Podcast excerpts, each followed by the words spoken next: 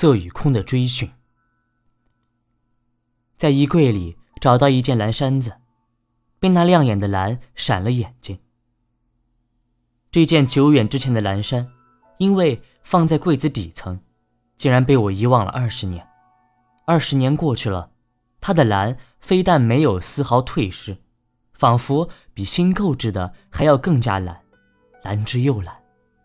岁月已经转了又转，人生也一样变了再变。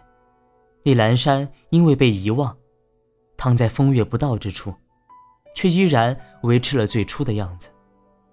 那是在美浓的景星蓝山购得的。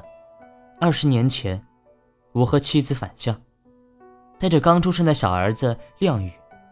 听乡人说，美浓景星蓝山的老师傅已经七十几岁了，不知道还能够做多少件蓝衫。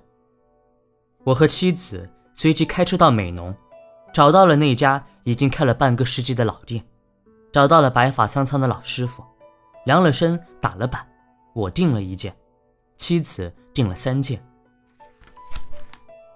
当时的蓝衫已经失传，几乎无人定做，一个星期就已经做好了。